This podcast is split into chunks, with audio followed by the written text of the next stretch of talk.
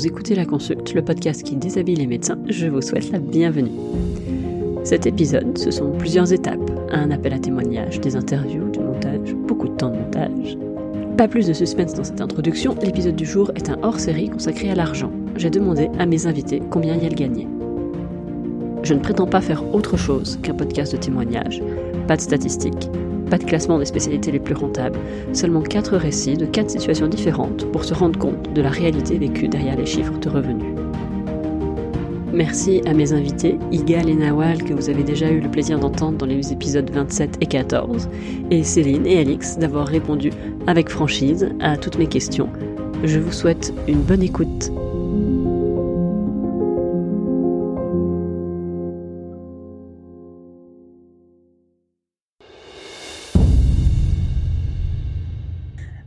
Je suis Igal, je suis ophtalmo, j'ai 35 ans et je travaille à Lyon.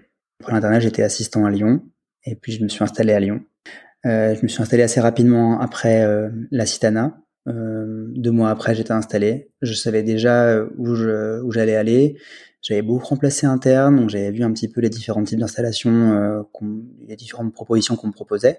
Et j'ai choisi de reprendre l'activité d'un médecin qui partait à la retraite. J'ai racheté son activité et je me suis installé dans l'endroit où il était installé. Donc je suis installé en libéral au sein d'une SCM. Une SCM, c'est une société civile de moyens. On est plusieurs médecins, on partage des charges, et puis après les revenus, ils sont euh, personnels. Et, euh, et, donc je trouvais que c'était peut-être plus sain d'avoir une d'être indépendant au sein d'une structure où on partage des choses. Je travaille entre 40 et 45 heures par semaine à peu près. Euh, je dois prendre à peu près euh, 6 à 8 semaines de vacances par an, plus 6 que 8 euh, en général. Euh, pas parce que je peux pas, mais c'est parce qu'en fait, euh, quand on est installé en libéral, on, on, se met une espèce de pression qui fait qu'on a envie de travailler euh, tout le temps parce que quand on travaille pas, on a des charges qui courent et on a l'impression de perdre de l'argent à ne pas travailler. Euh, mon activité, elle, euh, je j'opère un tiers du temps. J'ai un tiers de chirurgie et deux tiers de consultation. Normalement, je consulte trois jours par semaine et j'opère un jour et demi. J'ai une demi-journée de, de libre. Alors, je m'appelle Céline, j'ai 37 ans, je suis pneumologue euh, dans le sud de la France. J'ai fait deux ans d'assistanat à l'hôpital. Et puis après, comme j'avais trouvé un endroit où j'étais plutôt pas mal, j'ai fait trois ans de plus dans un hôpital périphérique. Et au bout de trois ans, je suis partie parce que ça n'allait plus du tout. comme je pense beaucoup d'hôpitaux. Et là, après, j'avoue, j'étais un peu dégoûtée. J'ai même envisagé de arrêter la médecine, carrément. Mais comme fallait quand même que je gagne un peu ma vie, et c'est comme ça que j'ai commencé à faire des remplacements en libéral, alors que je connaissais pas du tout en fait le libéral. J'en avais jamais fait, il n'y avait pas de stage là où j'étais. Et puis j'ai fait ça pendant deux ans. Après, je suis tombée enceinte et du coup j'ai arrêté. En plus, c'était le Covid, enfin le premier confinement. Et après, quand j'ai voulu rechercher du travail, c'est comme ça que je suis, tombée sur euh, ce système de fonctionnement. En fait, je travaille dans un centre de santé dans le, enfin, dans lequel je suis salariée, dans un centre de santé privé. C'est une association à but non lucratif. Je fais des 9h, 17h à peu près, avec une pause le midi. Et euh, je travaille pas le mercredi, j'ai pas de week-end, j'ai pas d'astreinte. On est sur, euh, je sais, je sais pas combien de temps de pause tu prends le midi, mais on est à peu près sur 7 heures de travail, 4 jours dans la semaine. Oui, c'est ça. Et la journée en moyenne en consulte, euh, j'ai 20 rendez-vous. Alors selon les jours là où je travaille, il y en a plus ou moins tous les patients qui viennent, c'est un peu variable. Et après, euh, je me rajoute des fois une à deux urgences en plus dans la journée supplémentaire. On choisit notre emploi du temps dans la limite où effectivement, il, nous laisse quand même pas avoir un patient par heure en consultation, hein, quand même. Soyons clairs. faut quand même voilà en voir un peu plus. Mais après, au niveau des horaires, s'il y a de la place de disponible et qu'on veut, euh, par exemple, il y en a qui travaillent qu'une seule journée ou des demi-journées, ça c'est tout à fait possible en fonction des cabinets qui sont libres en fait. Combien est-ce que tu as de congés? Comment ça se passe d'ailleurs pour euh, les congés? Est-ce que c'est comme les libéraux où t'as pas de salaire? Est-ce que tu te fais remplacer quand tu pars en congé? Comment ça se passe? Alors, euh, du coup, en fait, dans les 40% qui me reversent des consultations, ils considèrent qu'il y a 5% qui correspondent aux vacances en fait. comme on est, en fait, comme on est salarié, ils sont obligés de nous donner, enfin, de payer des congés payés, on va dire, et du coup, ils considèrent que 5% de ce qu'on touche, ça correspond aux congés payés, en fait. Mais là, du coup, par exemple, cette année, j'ai pris un peu plus, je vais prendre 7 semaines. Donc, tu as deux semaines qui ne seront pas payées. Oui, oui, du coup, oui, comme un libéral. Je m'appelle Nawel, je suis euh, médecin euh, chef de clinique hospitalo-universitaire au CHU de Dijon en médecine physique et de réadaptation. Alors euh, donc j'ai hum, passé les ECN en 2015, je suis diplômée de mon DES depuis 2020 et donc chef de clinique en poste depuis novembre 2020. Donc c'est ma deuxième année de clinica. Donc en termes de fiche de poste, en fait, euh, donc quand on est chef de clinique, en fait, c'est un petit peu particulier. Euh, c'est commun au poste hospitalo-universitaire. Euh, donc en fait, on a une partie de notre activité qui est dite de soins cliniques où on peut s'occuper. donc moi, c'est mon cas. Hein, J'ai une, une, partie de mon activité de gestion de lits en hospitalisation complète, en secteur de rééducation neurologique. Euh, je coordonne aussi l'hospitalisation jour de euh, médecine psychique adaptation pour les personnes atteintes de maladies neuromusculaires. Euh, une activité de consultation, de plutôt de rééducation neurologique, une activité voilà de gestes interventionnels avec principalement des injections de toxines botuliques par exemple. Tout ça, en fait, c'est mes activités, on va dire, euh, de soins courants. Et en plus de ça, j'ai une activité euh, d'enseignement et une activité de recherche qui est regroupée sous euh, un panel en fait d'activités dites universitaires. en termes de ratio, en théorie, je devrais faire 50% de mon temps en soins médicaux, soins cliniques, et 50% de mon temps plutôt universitaire dans les activités d'enseignement et de recherche. Euh, donc ça, c'est la théorie en pratique euh, et surtout cette année parce que euh, comme dans beaucoup de services et dans de, beaucoup d'hôpitaux, on est de plus en plus en sous-effectif médical et que la priorité doit être mise au service et soins du patient. donc c'est vrai que là actuellement j'ai un petit peu plus d'activité clinique où je suis plutôt aux alentours des 60-70%. Euh, et, le reste de mon activité, donc euh, dans tout ce qui est universitaire, euh, je donne des cours, par exemple, à la faculté, à des enseignants, à des à des étudiants de tout de tout niveau et de plusieurs types de disciplines, des étudiants en kinésithérapie, en médecine, etc.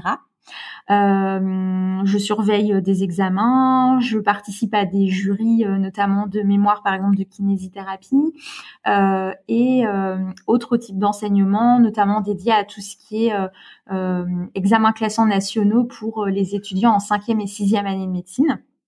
Et ensuite, bah, j'ai toute une partie de recherche puisque je suis affiliée à, à une unité de recherche au sein de mon CHU, dans laquelle, entre autres, je fais aussi ma thèse de sciences. Donc euh, voilà, et en plus de ma thèse, euh, je participe à beaucoup de projets euh, de recherche pour développer vraiment la recherche dans cette thématique de, de la rééducation et réadaptation. Donc ça fait beaucoup d'activités différentes. Mon employeur est double. Pour mes activités de soins cliniques, c'est le centre hospitalier où j'exerce. Et pour mes activités d'enseignement, c'est la faculté. Et mon employeur principal, euh, comme on nous dit euh, euh, souvent, c'est la faculté. En termes de répartition, je suis payée principalement, si on regarde en termes de somme, par le CHU, mais l'employeur principal, en tout cas en tant que chef de clinique hôpital universitaire, c'est la faculté en général, je, j'arrive à l'hôpital entre 8h30 et 8h45. Je sors souvent après 19h, euh, souvent même 19h30. Alors c'est un peu compliqué parce que vu que j'ai beaucoup d'activités, euh, c'est difficile de, dire un petit peu comment se répartissent mes horaires dans les différentes activités. Donc c'est pour ça que je préfère parler de plage horaire. Pour te donner une idée, en général, le midi, je ne mange pas parce que bah, c'est le temps euh, que je consacre plutôt à trier mes mails, euh, faire des ordonnances, finir des courriers, des choses comme ça. Euh, donc en fait, on peut dire que je travaille facilement au moins 10 heures par jour. Donc ça, c'est le travail à l'hôpital. Ensuite, en général, je travaille toujours une ou deux heures chez moi. Et euh, si on regarde en termes de jours par semaine, ben, depuis euh, depuis que je suis chef de clinique et puis déjà un petit peu avant parce que je fais d'autres activités, euh, je travaille 7 jours sur 7. Euh, ça m'arrive hein, de bien sûr de faire des jours off, mais euh, en tout cas tout ce qui est voilà Activité clinique, bah, c'est du lundi au vendredi et ça m'arrive de faire des gardes le samedi et le dimanche, mais euh, ce sont des choses ponctuelles. Et après, bah, sur le travail, euh, notamment de recherche, j'en fais un petit peu tous les jours. Et euh, bah, j'ai du temps dans la semaine consacré à ça, mais euh, des fois qui se fait un petit peu grignoter malheureusement par euh, par des activités cliniques, donc du coup c'est difficile d'avancer. mais souvent le week-end, bah, je rattrape je rattrape les activités par exemple de, de scientifiques ou de recherche que j'ai pas pu mener à bien dans la semaine, je les rattrape sur le week-end ou en soirée. en termes de congés annuels, j'ai le droit à cinq semaines de congés annuels par an. Euh, les RTT n'existent pas quand on est euh, médecin euh, hospitalo-universitaire, que ce soit contractuel ou titulaire. Donc je suis Alix, j'ai 39 ans. Je suis donc médecin généraliste. Donc je suis installée maintenant à Montchanin. Donc c'est une petite ville en Saône-et-Loire, en Bourgogne. Je suis installée depuis 4 ans maintenant. Donc avant, j'ai remplacé pendant sept ans. Et donc, je me suis installée dans une euh, maison de santé pluridisciplinaire avec d'autres collègues, euh, d'autres euh, d'autres professions de santé. Donc moi, je fais de la médecine générale pure. Je n'ai pas d'autres. donc après avoir passé ma thèse ou même pendant l'internat, j'ai pas fait d'autres diplômes complémentaires pour le moment. J'y réfléchis par la, pour la suite, mais pour l'instant, je fais vraiment la médecine générale du tout venant. Un peu de gynéco, de pédiatrie, enfin voilà, tout, tout mais euh, j'ai pas forcément d'orientation euh, particulière. Il est clair que nous, on était, depuis quand je me suis installée, on était en zone sous-dense, mais pas encore le désert, je crois. Là, bah, ça a changé et on va, à mon avis, y être parce qu'on a énormément de médecins généralistes qui sont partis en retraite ou euh, partis faire autre chose. Et du coup, euh, on en a beaucoup qui, là, en 2021-2022, qui sont partis. Donc, à mon avis, on va y être parce que là, on se retrouve, euh, tu vois, dans notre maison de santé, on était quand même sept médecins au départ, sept généralistes, et on va se retrouver à trois en 2023. Si on trouve personne d'autre, mais ça fait déjà un moment qu'on cherche et on trouve pas. Donc ça se complique, plus les autres médecins du Creusot-la-Ville, qui est juste à côté de nous, euh, qui, qui s'en vont aussi. Donc moi, en tout cas, je considère ça comme un désert médical. Donc moi, je travaille que quatre jours euh, par semaine. Le mercredi, je ne travaille pas. Euh, donc euh, toute la journée, sinon, je fais un 8h30, 18h30. Donc comme j'ai deux enfants, je mets un point d'honneur à pas rentrer trop tard le soir. Ce qui fait que dans ma journée, je suis obligée de blinder voilà, je travaille entre midi et deux aussi. Donc je vois entre 25 et 30 patients par jour. Euh, donc lundi, mardi, jeudi matin et vendredi toute la journée, puisque le jeudi après-midi, je fais des visites à domicile. Environ, euh, j'en mets 6 dans l'après-midi. J'ai environ une à deux gardes par mois. Donc c'est des gardes de, de secteur chez nous. On n'est pas dans une, on est dans notre cabinet, on va pas dans une maison médicale de garde. Euh, voilà, donc c'est pas trop souvent, mais en fait, euh, ça revient vite. voilà, donc euh, en garde, on est payé 60 euros l'astreinte et après, on est payé à l'acte en fonction de ce qu'on voit. Donc c'est des gardes le soir en semaine, donc du lundi au vendredi de 20h à minuit, le samedi de midi à minuit et le dimanche de 8h du matin à minuit. Et donc on a un secteur, on peut aller en visite à domicile ou les patients viennent à notre cabinet, voilà. J'ai pas de congé payé.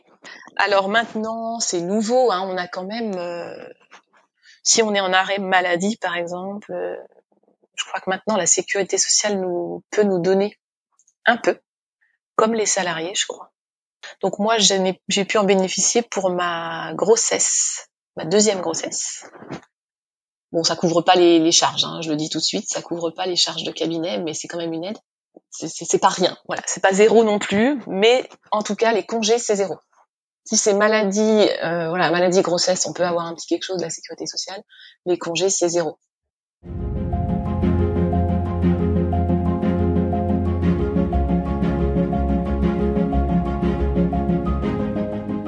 C'est quoi ton revenu mensuel après avoir payé les charges et avant d'avoir payé les impôts?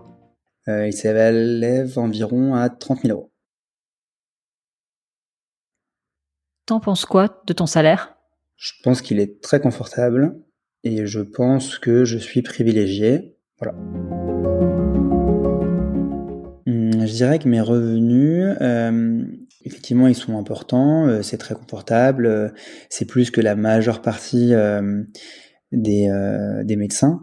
Et donc, on mesure notre chance. Après, ils sont aussi en fonction de l'investissement matériel qu'on fait. Ça veut dire que c'est vrai que quand nous, quand on s'installe, on a des grosses, des gros investissements à faire qu'on doit renouveler assez fréquemment.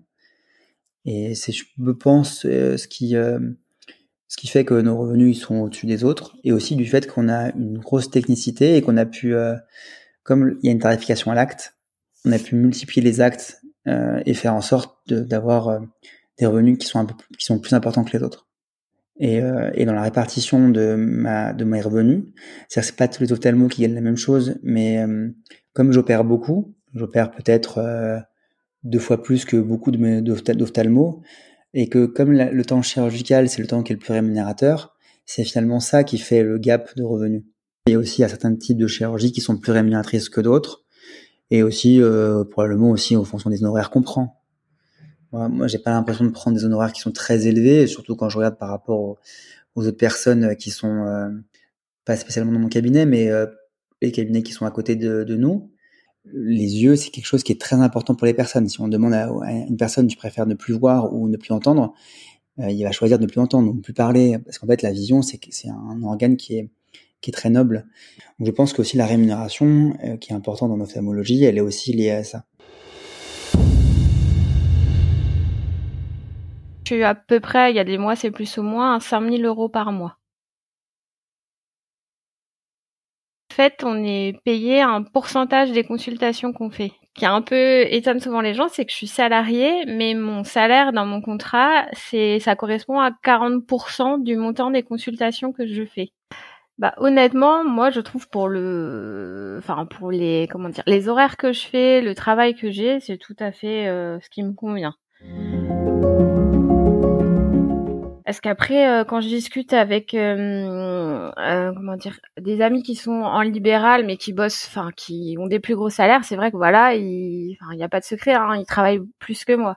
Moi, j'ai des horaires plutôt cool. Le mercredi, je travaille pas. Donc voilà, je trouve que ça correspond à ce que je fais. Par exemple, pour donner un, exemple pour comparer, quand je faisais des remplacements en libéral, quand je repensais faire un autre pneumologue, il me reversait environ 70% de ce que je gagnais des consultations, en sachant que là-dessus, eh ben, il y avait la CARM, l'URSSAF, tout ça à payer. Et ça revient à peu près au même que ce que je gagne là, en fait. Enfin, ce que je regagne, enfin, ce que je touchais à la fin. Alors avant le prélèvement à la source, en moyenne, hein, parce que dans mon salaire euh, est aussi inclus euh, euh, des gardes donc que j'effectue aux urgences, on va dire que avant impôt, je suis environ à 3400 euros, on va dire en moyenne par mois, sachant qu'il peut y avoir des oscillations d'environ plus ou moins 200 euros. Ouais, c'est le c'est le prix d'une garde euh, donc euh, qu'on effectue de 18h à minuit aux urgences. Et par contre, donc si je fais euh, une garde de de 8h à 18h, je suis payée plus. Donc sachant qu'en général, je fais une à deux gardes par mois, mais que des fois il y a des mois où je ne fais pas de garde et des mois où je fais plus de gardes. Donc c'est pour ça qu'il y a des oscillations, mais en moyenne, on va dire c'est ce salaire moyen là. Je pense que c'est pas si catastrophique que ça. Après, euh, là, je suis quand même assez encore euh, jeune. Donc, euh, j'ai 31 ans. Ça fait que deux ans que je suis sortie de l'internet. Donc, c'est peut-être pour ça que je me dis que c'est pas si catastrophique que ça. Mais d'une autre part, je me dis que je suis quand même à maintenant bac plus 12 que vis-à-vis de toutes les responsabilités que de tout euh, le temps horaire euh, que j'investis dans mes différentes missions, tant euh, de soins médicaux que universitaires de recherche et d'enseignement, et que je vois surtout des fois ma, fiche de paye de la faculté et ma fiche de paye de l'hôpital, parce qu'au final, voilà, j'ai un salaire global, mais j'ai deux fiches de paye, et quand je vois chaque fiche de paye, je me dis ah oui, c'est quand même vraiment pas beaucoup. Donc je pense pas être euh, parmi les soignants la plus à plaindre euh, du système euh, hospitalier public, mais je trouve que vis-à-vis de tout ce qu'on nous demande, c'est quand même pas beaucoup. Mon net avant impôt, c'est environ 5000 euros par mois. Alors quand on dit comme ça, 5000 euros par mois, c'est déjà pas mal. Mais quand on dit 25 euros par consul, parce que alors c'est 5 000 euros par mois parce qu'on reçoit des aides de la sécurité sociale, c'est ça qu'il faut aussi bien dire. Donc on a ce qu'on gagne par consultation et ce qu'on gagne avec la ROSP, la rémunération sur objectif de santé publique. Donc c'est complètement différent. La sécurité sociale nous donne quand même pas mal d'argent en plus de nos consultations. Mais j'ai envie de dire heureusement parce que sinon on serait largement, largement sous-payé. Donc une consultation en médecine générale, c'est 25 euros. Qu'on y passe 5 euh, minutes ou 45 euh, minutes. Alors évidemment, ça c'est la cotation classique. Mais après, il y a d'autres cotations qui peuvent nous rapporter plus en fonction de ce qu'on fait. Mais c'est pas, euh, c'est pas le plus souvent. Le plus souvent, c'est 25 euros et point barre. Donc on a après des consultations, par exemple, on fait un frottis, ben on gagne un peu plus, on fait un électrocardiogramme, c'est un peu plus, puis après il y a des cas particuliers de quand on réalise des échelles, euh, par exemple une échelle pour quelqu'un qui vient pour un symptôme dépressif, ça peut monter jusqu'à 60 ou 70 euros, je sais plus, mais ça, ça reste très rare. Donc en fait, euh, ce revenu, je le trouve pas si élevé que ça parce que en fait c'est la sécurité sociale qui nous tient avec leurs subventions et leurs rémunérations sur objectifs de santé publique, on fait ce qu'ils demandent, ce qu'ils nous demandent de faire. Hein.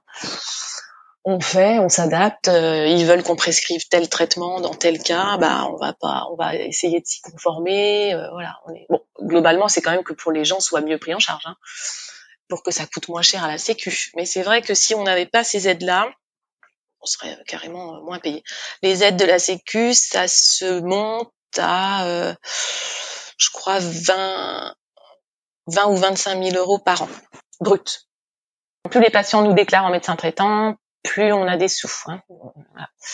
Ensuite, on a, par exemple, si on était informatisé, si on était en réseau, si on faisait partie d'une maison de santé pluridisciplinaire, etc. Tout ça, ça rapporte des sous. La sécurité sociale nous, nous rémunère là-dessus.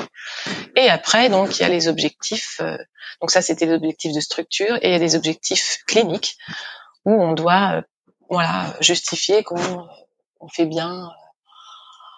Alors quel exemple Voilà qu'on prescrit euh, les statines euh, comme il faut, qu'on prescrit la metformine pour le diabète comme il faut, qu'on prescrit voilà toutes sortes de choses. Il y a plein il y a plein d'items. Sur une consultation de 25 euros, tu penses qu'il y a combien d'euros qui finissent réellement dans ta poche? Dans, dans la mienne, en tout cas, c'est environ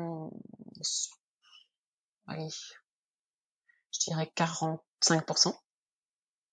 40, 45%, un peu plus, il y a plus de 50% qui partent, hein, de toute façon.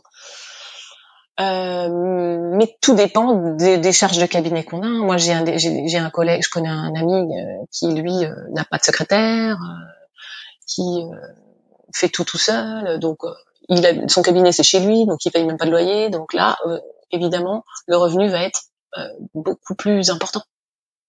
Moi, j'ai fait le choix de m'installer dans une maison de santé euh, avec tout le confort euh, que ça implique. Hein. Donc, euh, j'ai un j'ai quand même un loyer très très raisonnable, donc c'est très intéressant. Mais j'ai préféré m'installer avec des collègues. J'ai un j'ai un laboratoire d'analyse, j'ai même une radiologie, j'ai cardiologue, podologue. Enfin, j'ai voilà. La maison de santé est très bien fournie et du coup, je je me suis installée là-bas avec des coûts euh, plus importants qu'ailleurs, je pense, mais parce que c'est un confort médical. On a à peu près tout dit, je crois. Euh, de, de, factuel, ouais, c'est ça. Après, nous, ce qu'on sent, en effet, c'est qu'on n'est pas quand on y passe une demi-heure, trois quarts d'heure, ou quand on va en visite à domicile. Alors les visites à domicile, c'est un peu plus rémunéré. Il y a eu un avenant neuf là euh, avec la CPAM qui nous ont augmenté un, petit peu les visites longues. En fait, on peut coter les visites longues à domicile au lieu que ça nous rapporte 25 euros. Ouais, oui, parce que la visite était cotée la même chose qu'une qu'une consulte. Maintenant, elle est montée à 60 euros. Bon, il y a des conditions, mais voilà, on a quand même quelques cotations qui nous rapportent plus. Mais globalement, on aurait un petit peu besoin que ça que ça monte un peu, ouais. Donc le c'est ça. Après, euh, il y a le côté factuel, tout ce qu'on a dit, les chiffres, et puis il y a le côté euh, ressenti du médecin, enfin en tout cas de moi sur mon sur la rémunération. On aurait envie euh, que que ce soit un peu plus parce que voilà, moi j'ai pas énormément de dans ma poche, il me revient pas la majorité de ce que je gagne, mais parce qu'on est une maison de santé et que du coup on fournit un service euh, rendu euh, aux patients euh, important avec une coordination hyper aboutie, avec des spécialistes qui suivent, qui tiennent la route, avec voilà tout ça.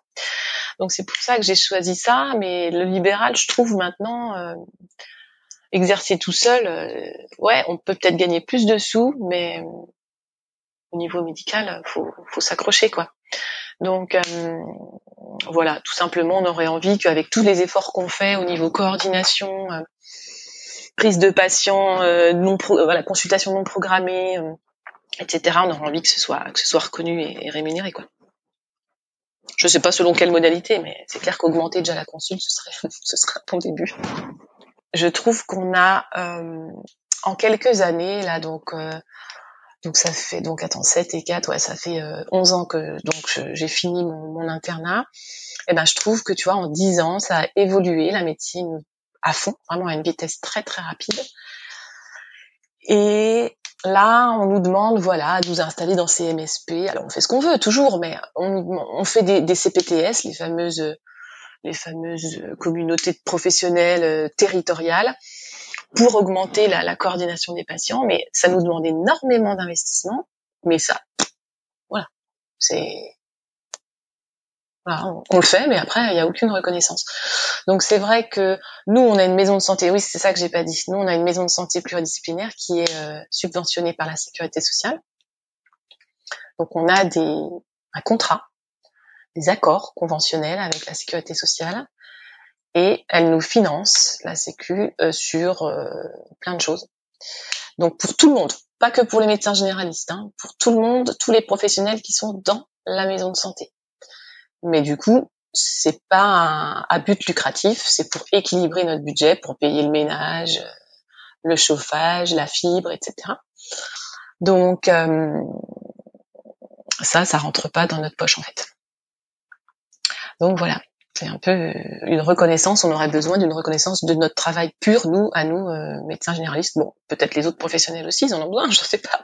Nous, euh, on aurait besoin de plus de reconnaissance sur bah, les efforts qu'ils nous demandent. Donc c'est ça, c'est les, les, les, rémunérations sur objectifs de santé publique, ils nous, ils nous subventionnent, mais parce que ils nous demandent des choses en contrepartie. Nous, on aimerait, enfin moi, j'aimerais qu'ils nous rémunèrent sur sur ce qu'on fait en termes d'amélioration du, service médical rendu. Quoi.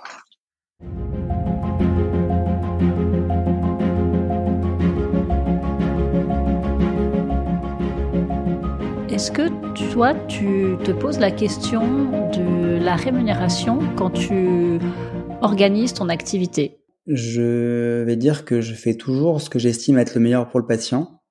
Après, s'il y a certains actes qui me semblent pas rentables, Peut-être que, par exemple, une chirurgie qui va durer une heure et demie, euh, enfin, c'est vrai que une heure et demie, c'est pas beaucoup pour certains chirurgiens, mais pour nous, euh, ça peut l'être, et surtout si euh, si on peut pas faire entre guillemets payer le patient en, en conséquence, peut-être qu'on va se poser la question de l'adresser à, à quelqu'un à l'hôpital pour ce type de patient.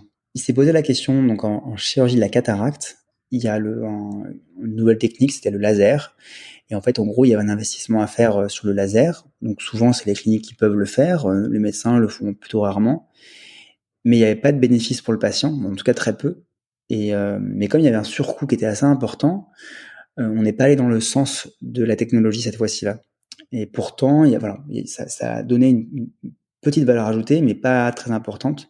Et là, pour le coup, on n'a pas été du côté du laser.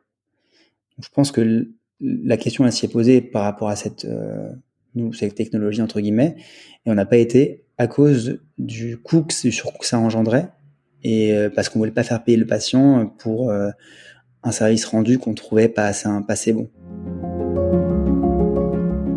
Tu es en secteur 2, donc tu as une certaine liberté pour fixer les tarifs. En fonction de quoi ils sont choisis ces tarifs? Pour toi en tout cas Pour moi, j'ai pris les tarifs de mon prédécesseur. Ça veut dire qu'il y a des cabinets qui vont être, euh, qui vont vouloir avoir un recrutement assez premium et qui ont des, tarifs qui seront en rapport, et d'autres euh, euh, qui vont vouloir être un peu plus accessibles. Et, d'autres qui vont baisser les tarifs pour opérer plus. Je module mes tarifs de temps en temps en fonction de la personne que j'ai en face. Alors pas à la hausse, hein, surtout à la baisse. Après, on fait confiance au patient, mais si un patient il me dit euh, que, sa retraite euh, c'est 800 euros et que je demande 400 euros de complément et que sa mutuelle rembourse euh, zéro, effectivement, je vais avoir tendance à diminuer. Alors après, effectivement, c'est pas très c'est pas très sport pour les autres parce que les autres ils sont pas demandés. En fait, si on demande pas, on n'a pas. Mais de temps en temps, de temps en temps, c'est vrai que je descends mes honoraires. Je descends mes honoraires aussi, bah, c'est sûr sur mes, mes confrères moi, j'en prends pas spécialement ou je m'adapte à la. Non, c'est pas, faut pas trop le dire, je crois, mais faut voir ce que la mutuelle rembourse. Et euh... puis par contre, tout ce qui est chirurgie hors nomenclature, donc euh, moi je fais de la chirurgie réfractive, ça pour le coup c'est du confort et donc jamais je diminue mes honoraires. Quitte à perdre de passion parce que je veux pas être un marchand de tapis. Et euh, donc les honoraires qui, euh, honoraires qui sont fixes et ça, ça je les modifie pas parce que c'est que du confort. Effectivement, sur des chirurgies fonctionnelles, euh, je, ça m'arrive de descendre un petit peu mes honoraires. Et aussi, des fois, je les augmente un petit peu quand je sens que le patient, il va être vraiment relou. Voilà. Parce que le patient va te demander un investissement euh, euh, psychique euh, supplémentaire. Exactement. Quand la chirurgie, alors des fois, quand la chirurgie elle est plus compliquée qu'une chirurgie standard, ça m'arrive de demander un petit peu plus d'honoraires.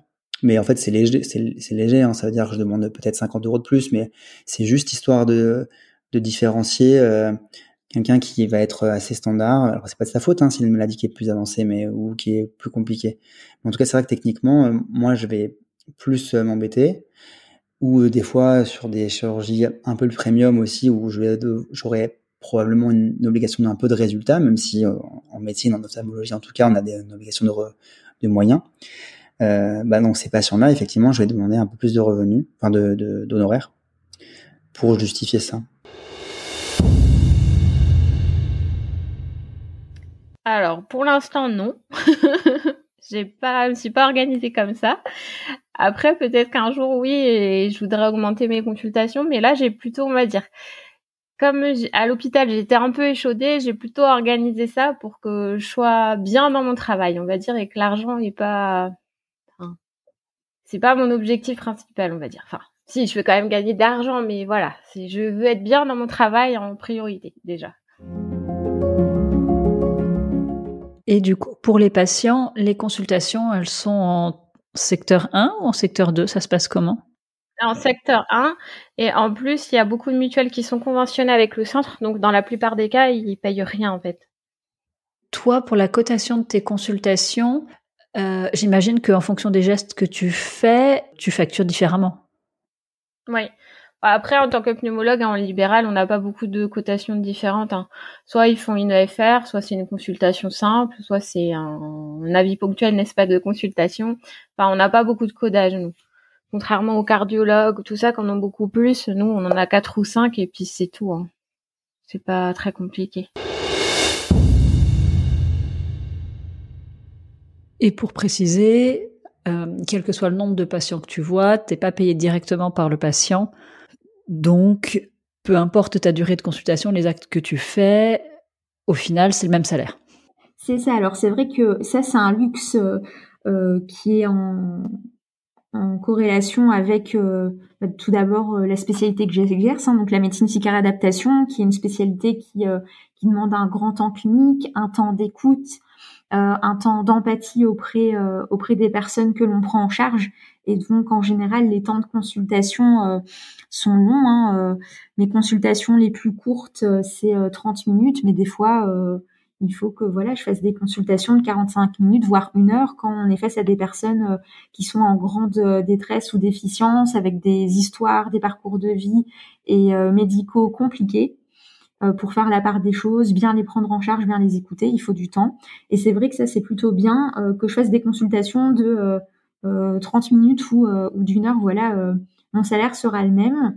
Après, c'est vrai que j'essaye d'organiser quand même mes plages de consultation avec des patients, par exemple, que j'ai déjà vus, des nouveaux patients, des suivis de, de, parcours un peu chroniques ou d'hospitalisation de jour pour quand même faire un nombre de consultations assez conséquent. Mais c'est sûr que euh, sur une demi-journée, euh, j'ai pas la pression de devoir faire, par exemple, 30 consultations.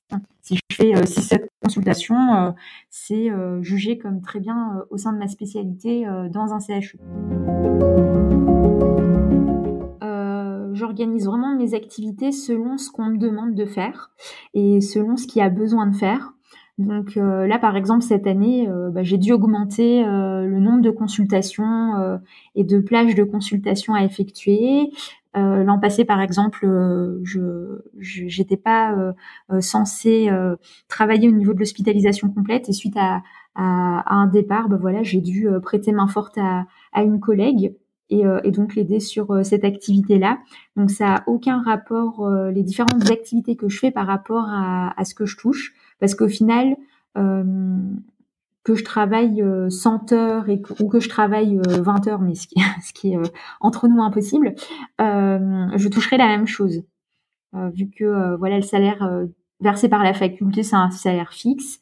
Et après, le salaire que, que je touche via l'hôpital varie seulement en fonction du nombre de gardes que je fais aux urgences. Euh, donc non, je ne rationne pas du tout ma charge de travail euh, en lien avec euh, mon revenu. Alors pas du tout, je suis pas méga organisée. pas du tout. Moi, je fais, euh, voilà, j'ai mis mes horaires et après je gère en fonction des, des, demandes. moi, moi, je suis que sur rendez-vous. Avant le Covid, on faisait du sans rendez-vous. Je faisais du sans rendez-vous une matinée par semaine. Mais donc il y avait beaucoup beaucoup de monde, donc c'est vrai que c'était un peu le chantier, mais bon, c'est vrai que ça permettait aux gens d'être vus euh, le jour même. Depuis, c'est plus structuré, on, on fait plus de 100 rendez-vous parce que sinon on peut pas faire attendre 20 personnes dans une salle d'attente pour une matinée, c'est plus possible. Donc c'est structuré euh, comme ça, mais pas, c'est pas en fonction de ce que de, de ma vie. Euh, moi, je, je, suis un peu, je suis pas assez organisée, je pense là-dessus. Mais bon, on va dire que là, je trouve que je fais mon maximum en ce moment pour voir euh, le plus de gens possible et, et pour avoir euh, un revenu qui me convient. Mais on en, on en arrive à euh, voilà devoir voir beaucoup beaucoup de monde pour si on veut augmenter notre revenu, bien sûr. En médecine générale pure, moi je fais du libéral pur. Hein. Après, on peut avoir d'autres activités où, où la cotation est plus importante, où on peut avoir du, du salarié en même temps. Je sais pas, mais en tout cas moi, voilà, en, en libéral pur, médecine générale pure, c'est ça, et je n'ai pas du tout calculé mon, mon organisation pour avoir tel, euh, tel salaire. Non.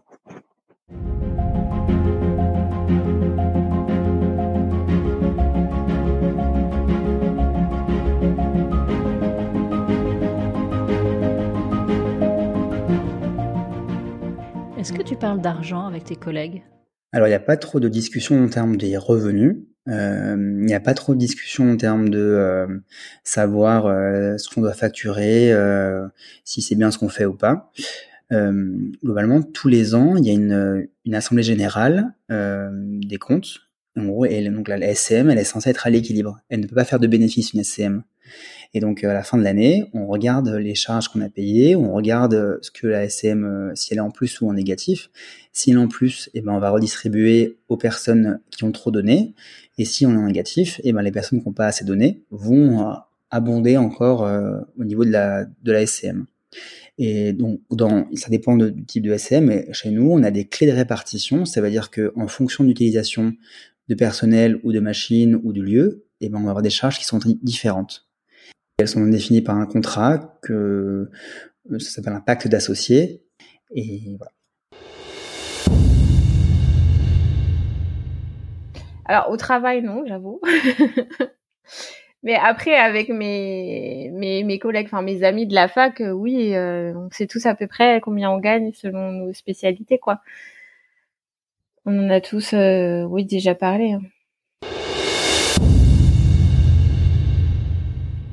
Ah oui, il n'y a pas du tout de, il a pas du tout de tabou là-dessus. Alors que ce soit mes collègues euh, bah, de, de, mon service, d'autres spécialités, et puis même avec d'autres amis euh, ou connaissances qui travaillent euh, hors hors secteur hospitalier public et notamment CHU.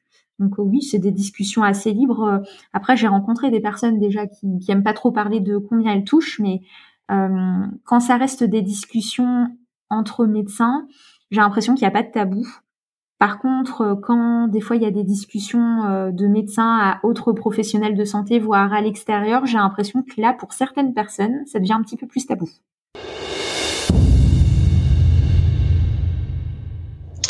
Oui, ça c'est une bonne question parce que donc entre collègues, on euh, a créé une SCM, donc une société civile de moyens, donc pour mutualiser les coûts évidemment. Donc on a une secrétaire à temps plein et une secrétaire à mi-temps. On en avait une autre à temps plein qu'on a dû licencier puisqu'on a deux médecins qui sont partis, un à la retraite et l'autre qui est parti en médecine du travail. Donc comme je te le disais, on est passé voilà de on est passé là on va être à quatre médecins et puis l'année prochaine à trois. Donc pour mutualiser les salaires, euh, pour mutualiser les, grosses dépenses hein, comme euh, bah, tous les consommables qui sont communs à tous les médecins, le fax, les draps d'examen et j'en passe, voilà, tout ça. Euh, on en parle, oui, entre entre collègues pour euh, réduire au maximum les coûts et puis euh, pour que les charges fixes de fonctionnement de cabinet ne soient pas trop élevées. Mais à part ça, on va pas aller. Je, je discute pas avec mes collègues de tiens comment tu fais pour augmenter ton salaire, est-ce que tu cotes? Je devrais peut-être, hein, pour peut-être qu'eux font mieux que moi. Euh, peut-être qu'ils font plus de, cotations euh, particulières. Euh, mais sinon, non, à part voilà, de nos coûts de fonctionnement, je ne parle pas avec eux de ce qu'ils gagnent.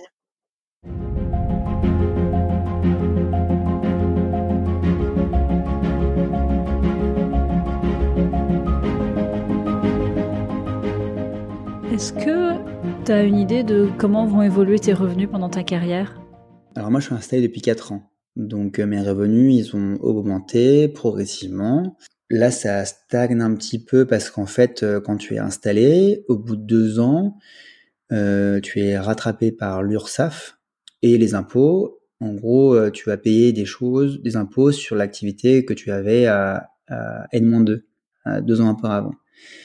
Et donc, euh, tes revenus, ils se, enfin, ça dépend de ton, le chiffre d'affaires que tu fais, mais euh, ils stagnent un petit peu. Et puis après, progressivement, ils vont réaugmenter jusqu'à un certain niveau qui fait que ça stagne, parce qu'en fait, euh, tu peux pas vraiment augmenter ton temps de travail. Ton temps de travail, il est quand même assez fini, et euh, tu peux augmenter un petit peu. Enfin, en tant que chirurgien, tu peux augmenter ton activité chirurgicale, et peut-être augmenter euh, tes plages de chirurgie qui euh, sont plus rémunératrices que ta consultation.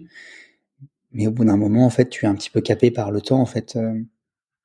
Donc mes revenus là, ils sont encore en train d'augmenter, mais je pense que ça sera compliqué de les faire beaucoup plus augmenter. Ça va stagner.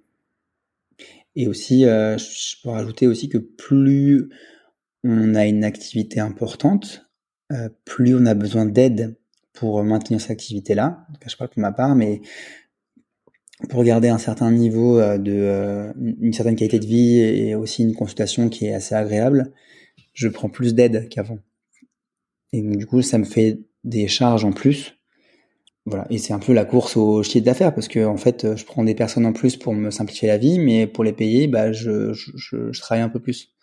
Donc, il faut trouver le, juste équilibre. Et certaines personnes ont du mal à trouver cet équilibre-là. Et ce que j'ai pris depuis cette année aussi, c'est une assistante en fait. J'ai une, une, espèce de super secrétaire qui va me faire euh, pas mal d'administratifs parce que euh, j'avais euh, beaucoup d'administratifs et j'avais beaucoup de charge mentale. Et donc pour diminuer ma charge mentale, j'ai pris quelqu'un qui m'aide. Donc ça, c'est effectivement, c'est une personne aussi en plus à payer. Et, et puis elle, elle va rapporter un petit peu d'argent indirectement parce que j'aurai potentiellement peut-être un peu plus de temps médical, mais c'est pas linéaire finalement après tu vas travailler pour euh, beaucoup pour payer tes charges. Et effectivement, euh, un ophtalmo, il a des hauts revenus, mais il a un niveau de charge qui est assez élevé parce qu'on a une technicité euh, de machine à acheter et aussi beaucoup d'employés qui fait, qui fait que on a, on a, on a beaucoup de charges à payer. bah, Globalement, sur 100 euros qu'on rentre, euh, le revenu, il est à peu près à 20 euros, je dirais. Ouais, c'est ça à peu près. Entre 20 et 30 euros, peut-être 30 euros. Pour un ophtalmo, hein, je parle. Bah déjà, au début, quand on était assistante, un tout petit peu mieux qu'interne. Après, quand j'étais à l'hôpital, j'étais PH contractuel là, donc j'étais au maximum de la grille qui est possible. Et puis je faisais, on avait quand même pas mal d'astreintes, donc ça complétait un peu. Mais c'est vrai que quand je me suis mis à remplacer en libéral, alors que je travaillais comme, enfin, je travaillais que les vacances scolaires presque, j'ai gagné quand même la même chose qu'à l'hôpital en bossant toute la semaine euh, plus les week-ends. Hein. C'est qu'effectivement pour le même salaire qu'à l'hôpital, je pouvais bosser moins et avoir, enfin, être chez moi le soir, le week-end.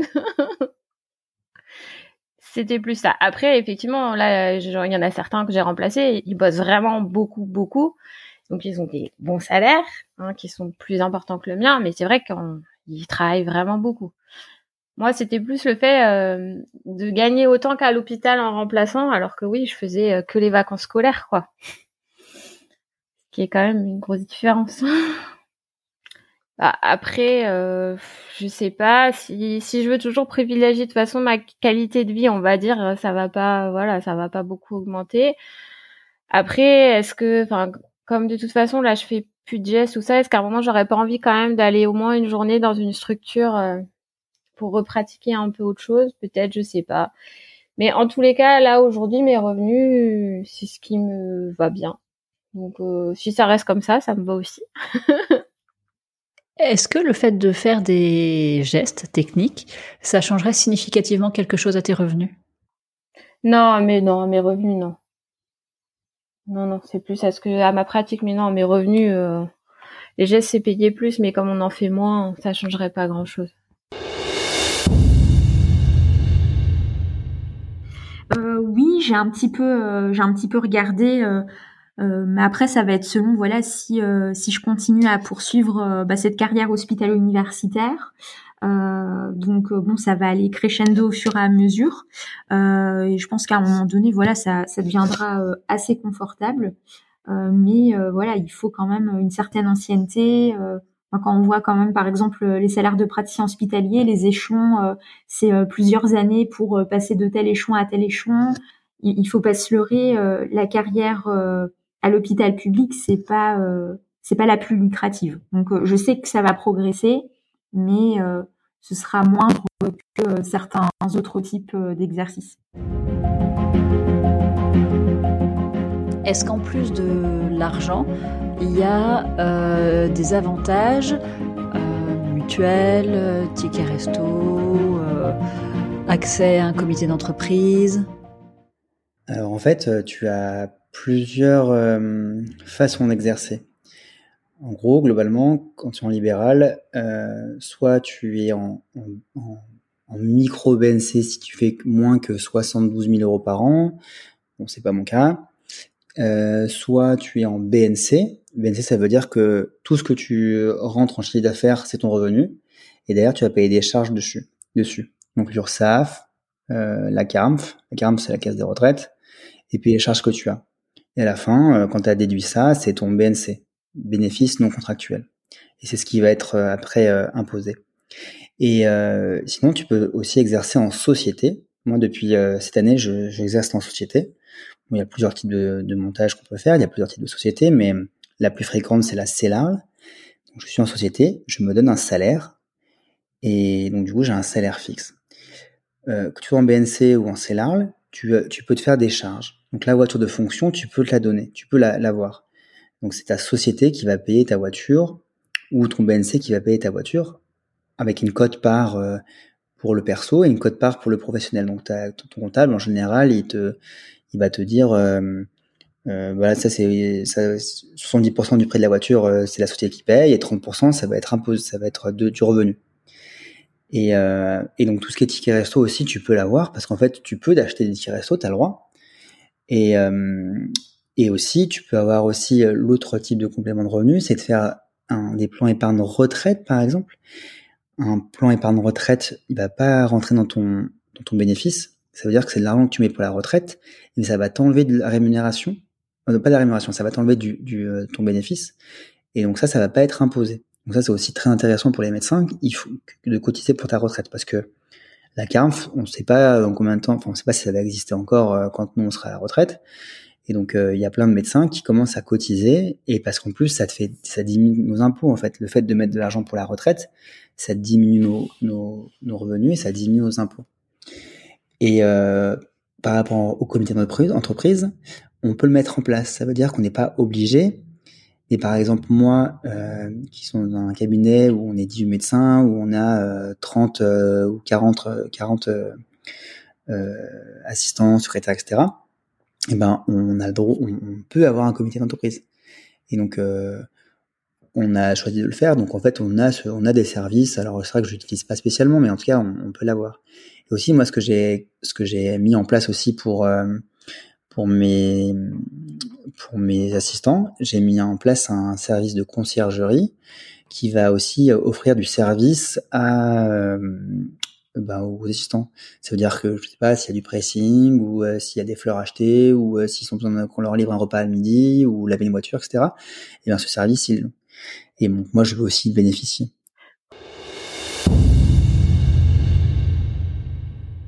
On a la mutuelle, les mutuelles, les tickets resto.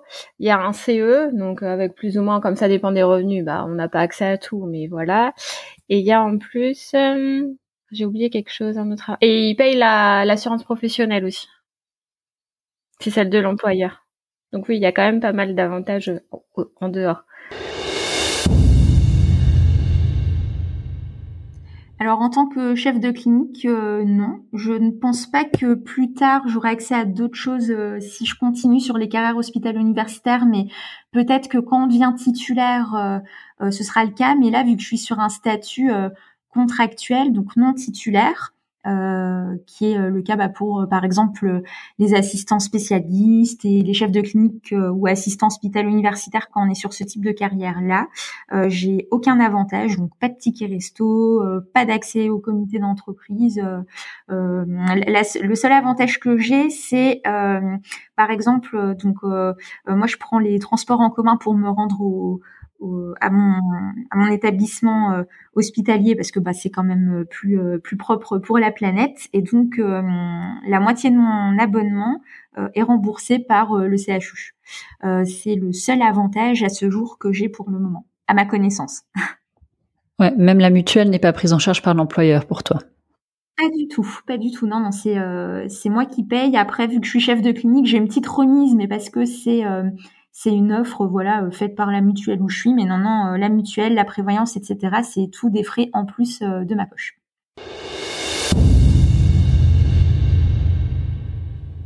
Mutuelle, on paye à côté de c'est soi-même. Prévoyance, hein, ça faut bien, faut bien faire hein, parce qu'on n'a pas grand-chose quand même. Non, tout le reste, on n'a aucun avantage en nature. Attends, je réfléchis, mais je crois pas. Non.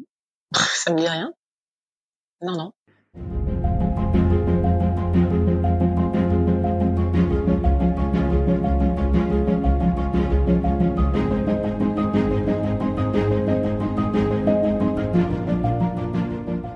Et pour la formation, comment ça se passe? C'est pas alors c'est pas la c'est pas la SM qui va payer ma formation, c'est moi c'est mes revenus professionnels, c'est-à-dire c'est une charge. C'est-à-dire si je vais en congrès et que mon congrès coûte je sais pas 500 euros l'inscription, bah c'est une charge en plus, donc ça veut dire que je ne suis pas indirectement, c'est-à-dire que je ne suis pas imposé dessus, ça diminue mon euh, bénéfice. Potentiellement, on peut se faire remplacer ces jours-là. Alors c'est pas tout le temps qu'on le fait parce que c'est de l'organisation et parce que euh, faut bien que tes assistants te partent en vacances, mais euh, tes secrétaires aussi, mais euh, mais non, tu n'es pas rémunéré dessus sur ce temps-là. Alors maintenant, il y a un truc un peu austère euh, qui s'appelle le DPC. Je sais pas si tu connais, mais en gros, on est censé avoir une formation continue. Donc il y a un site euh, où on doit se déclarer quand on fait des congrès pour euh, pour dire qu'on fait, on est en train de se former et on a, un dédommagement. Donc il n'y a, en tout cas en ophtalmo, rien à voir avec la rémunération qu'on peut prendre. On est censé être payé de ça. Si je veux prendre une journée pour une formation, il n'y a pas de souci. Après, jusque-là, c'est vrai que quand j'ai demandé, eh ben, l'employeur, il peut, refuser une prise en charge. Il n'est pas, obligé de nous la payer. Donc ça, pour l'instant, j'ai pas eu de, de fois où ils m'ont payé la formation. Mais bon, Après, pour prendre une journée pour une formation, j'ai pas de souci. Non. C'est comme du libéral, c'est que là, je suis pas payée. Enfin, il y a un système de où on paye des comme on paye, euh, enfin dans la CARMF tout ça, l'URSSAF, et nous on est pris en charge. Sauf que là, dans le centre où je suis, ça ça marche pas du coup. Comme c'est une structure, je pense qu'ils connaissent pas, bah ils considèrent que je suis pas pris en charge. Donc ça fait plusieurs fois que je leur envoie des mails, que j'essaie de les appeler pour être pris en charge, mais ce n'est pas le cas.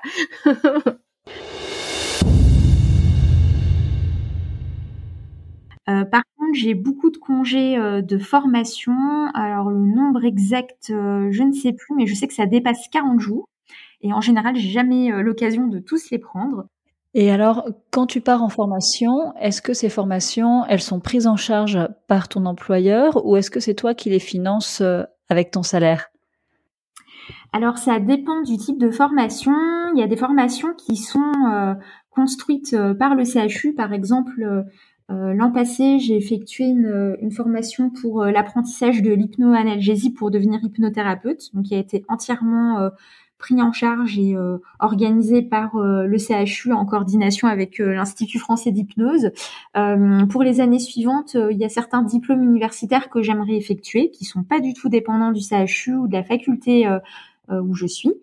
Et là, alors, ce qui va se passer, c'est qu'en fait, on a une enveloppe euh, au niveau euh, de notre unité euh, et il faut que j'effectue une demande pour qu'il y ait une, une, prise en charge de, de, ma formation. Donc a priori, ça devrait être fait et, et, financé et ce, ce financement ne devrait pas dépendre de mon salaire.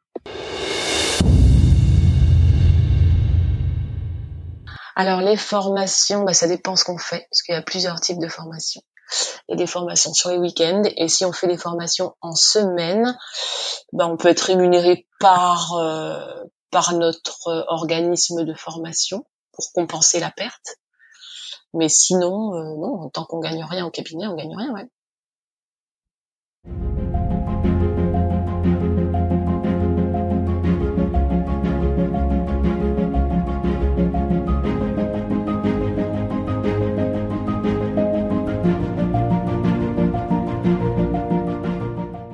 Mais c'est pour ça aussi que j'ai choisi un statut de société, parce qu'en fait, euh, j'ai un profil qui est plutôt entrepreneurial et, et, toute ma rémunération, je ne la dépense pas.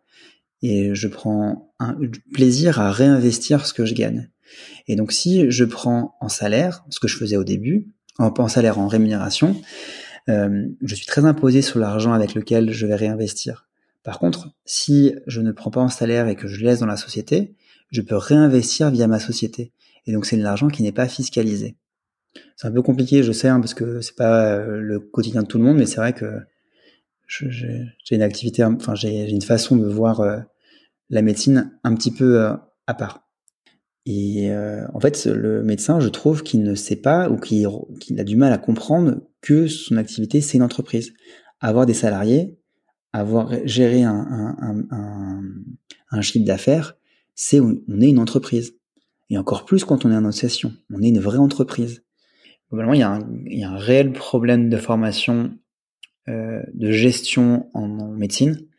Moi, je trouve que c'est aberrant de ne pas avoir de formation sur de, de, sur de la comptabilité, sur de la fiscalité, sur euh, les types d'associations et d'avoir à apprendre ça tout seul.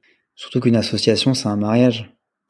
Donc si on connaît pas trop la personne avant, euh, ça crée quand même pas mal de, de problèmes potentiels.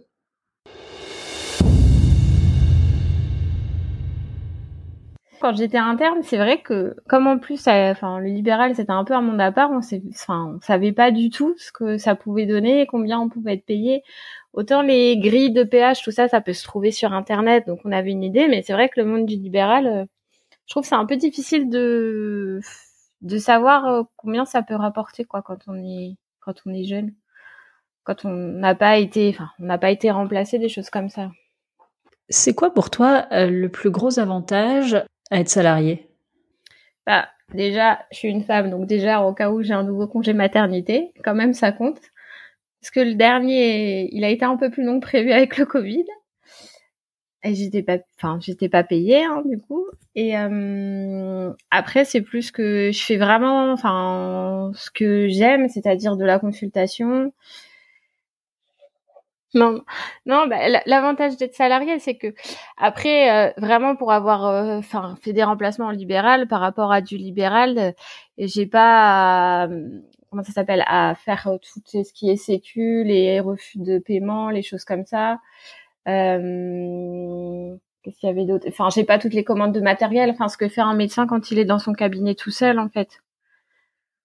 Est-ce que tu dirais que ce mode de fonctionnement te permet d'avoir la liberté du libéral dans l'organisation de tes journées et l'insouciance du salarié quant euh, aux contraintes administratives.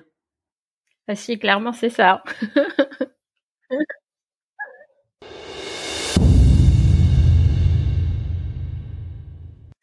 bah, ce qu'on découvre, c'est que quand on est salarié, on ne voit pas euh, l'argent que l'on redonne aux, à l'URSSAF, à la caisse de retraite, etc. Et ça, c'est hyper important pour après, quand on est installé, on redonne énormément d'argent, euh, c'est ça, hein, à, l'URSSAF donc euh, et la caisse de retraite. Donc c'est deux, c'est les deux organismes qui nous fonctionnent plus plus plus. Donc en fait, ça nous fait l'impression de redonner beaucoup de sous, mais en fait, bon, bah, on se rend compte que les salariés, eux aussi, hein, en fait, ça disparaît de leur, leur feuille de paye, mais c'est déjà payé par euh, par l'employeur. Donc c'est vrai que ça, c'est important quand on passe, quand on arrive en, en libéral, en médecine générale, de bien se rendre compte que des, des cotisations qu'on doit payer, et surtout le problème, c'est qu'on est payé, c'est qu'on on les reverse euh, que deux ans après ce qu'on a gagné. Par exemple, je paye mon URSAF et ma caisse de retraite que de deux ans, euh, ce que j'ai fait il y a deux ans. Donc, il faut hyper bien programmer ce qu'on, notre vie en fonction de des cotisations qu'on va avoir. Comment t'as appris tout ça? Ah bah sur le tas. On apprend sur le tas. Alors beaucoup quand même en remplaçant. Moi, je, je m'installer immédiatement après avoir euh, fait mes études, c'était pas possible. Bon, plus par rapport au médical que que l'administratif, hein, mais quand on remplace, c'est hyper simple puisqu'on a que des rétrocessions d'honoraires en libéral. Mais bon, on voit bien quand même les autres, les médecins qu'on remplace nous disent, etc. On a quand même notre URSAF qui, qui, qui tombe et au départ c'est pas beaucoup, donc on s'en rend compte. Je crois que maintenant il y a des cours à la fac, peut-être à l'internat. Je crois que maintenant il y a des cours pour expliquer un peu ça mais genre ça doit pas être un volume horaire très important, je pense, parce que puis bon, au départ, je pense qu'on comprend pas tout, ça nous intéresse pas trop, mais hum, on apprend sur le tas quand même. Hein.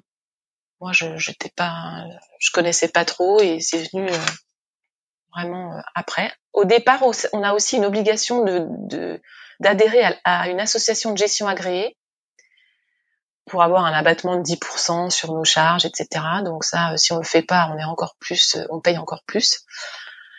Et hum, eux m'avaient pas mal expliqué hein, au tout début de, de, de, mon installation. Eux, on peut quand même bien leur poser des questions.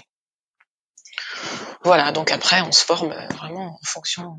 On, trouve beaucoup de choses sur Internet, hein, tout est expliqué maintenant, mais il faut arriver à comprendre. Hein, c'est pas évident à comprendre on est tellement concentré sur le médical que le reste, euh, on n'est pas doué. Enfin, je parle pour mon cas, mais je vois bien que mes collègues, c'est quand même pas non plus. Euh, peut-être qu'ils sont plus doués que moi, mais euh, pas du tout. Hein. Moi, je gère le médical et après, j'ai mon comptable, mes secrétaires qui font beaucoup de choses pour moi et j'arriverai pas dans mon cerveau à tout faire toute seule, à gérer, tu vois, comme un chef d'entreprise, tout ça. Moi, je me sens pas du tout comme ça.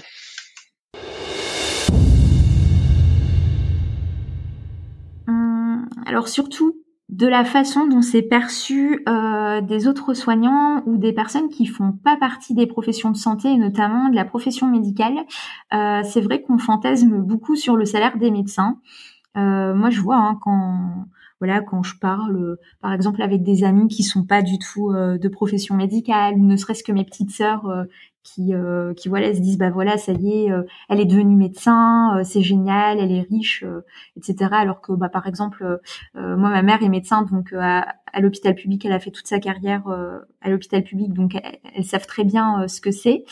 Euh, on fantasme beaucoup ce salaire et au final, euh, je trouve que euh, par rapport à certaines professions et notamment des nouveaux métiers qui sont en train de se créer, qui n'existaient pas encore il y a des vingtaines d'années et on voit que les personnes touchent des sommes faramineuses, je me dis des fois pourquoi un petit peu cet acharnement contre les médecins quand par exemple on demande bah, justement des revalorisations salariales, donc qui sont pas forcément énormissimes, euh, quand on demande une amélioration de nos conditions de travail, euh, on a toujours ce même refrain, mais oui, vous, les médecins, euh, vous êtes des divas, oui, les médecins, c'est nantis, oui, ces médecins, c'est ingrats.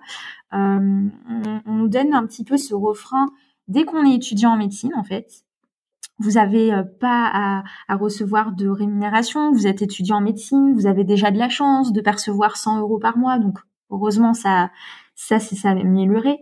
Mais euh, on voit bien qu'en fait, tout au long de notre cursus, euh, quand on a été étudiant, quand on a été interne, et puis après, bah, quand on devient médecin comme euh, comme on l'est, bah, en fait, on nous a toujours habitués à cette autosuffisance de ce qu'on perçoit. Et je pense que c'est pour ça que beaucoup de médecins, notamment à l'hôpital public, ne se plaignent pas trop. Et en plus de ça, c'est pas dans la culture médicale euh, de se plaindre parce que c'est vrai que quand on est médecin, euh, c'est avant tout un engagement euh, auprès des personnes qu'on prend en charge. Et encore plus, je trouve à l'hôpital public parce que voilà, c'est vraiment le service public en fait, donner le maximum de ses compétences, de son savoir, de son temps pour pour les, les personnes que l'on prend en charge. Donc c'est plein de dévotion et d'humanité. Mais euh, malheureusement, euh, bah, quand les, médecins se plaignent, eh ben on les écoute pas ou bien alors on les critique. Et ça, c'est vraiment un message que j'aimerais faire passer. En fait, c'est pas parce que on, on gagne peut-être plus que euh, la majeure partie de la population française qu'on ne doit pas nous écouter quand on tire euh, un signal d'alarme là-dessus, que ce soit sur nos conditions de travail ou notre rémunération. Alors c'est pas forcément parce que voilà, on a fait beaucoup d'années d'études, euh, mais parce que en fait, on, se donne vraiment à 100%, que c'est un engagement qu'en termes de volume horaire, en fait, ben, si vraiment on se donne, euh, bah, par exemple, surtout dans les carrières euh, hospitalo-universitaires, mais dans plein d'autres carrières, hein, où en général, c'est pas la seule casquette qu'on a de faire du soin. même quand on n'est pas hospitalo-universitaire, on peut par exemple devoir gérer un service, participer à des cours aussi. Enfin, il y a quand même beaucoup d'autres activités en général qui, qui dépendent des médecins ben souvent elles sont euh, elles sont pas prises en compte en fait dans ce temps de travail. Et, euh, et c'est pourtant beaucoup de temps. Et euh, je pense que c'est important en tout cas d'écouter bah, ces médecins qui parfois se plaignent de leur quotidien. Elles se plaignent pas parce qu'elles sont des divas, elles se plaignent parce que c'est difficile. L'épisode est maintenant terminé. J'espère qu'il vous a plu et surtout qu'il vous a inspiré. J'adore recevoir vos retours par mail ou via mes réseaux sociaux. Vous trouverez dans les notes de l'épisode comment me contacter. N'hésitez pas à me donner votre avis sur euh, les épisodes, à raconter euh, vos témoignages de médecins, à me faire des propositions d'invités. Je suis toujours ravie de vous lire. Si vous souhaitez soutenir euh, ce podcast, n'hésitez pas à en parler autour de vous. C'est le bouche à oreille qui lui permet de se faire connaître. Et n'hésitez pas non plus à mettre une note 5 étoiles et un commentaire sympathique sur vos applications de podcast. Vous pouvez me retrouver sur mes réseaux sociaux, Twitter et Instagram Podcast La Consulte. Et aussi, n'hésitez pas à vous inscrire à ma newsletter. Toutes les références sont dans les notes de l'épisode. À bientôt!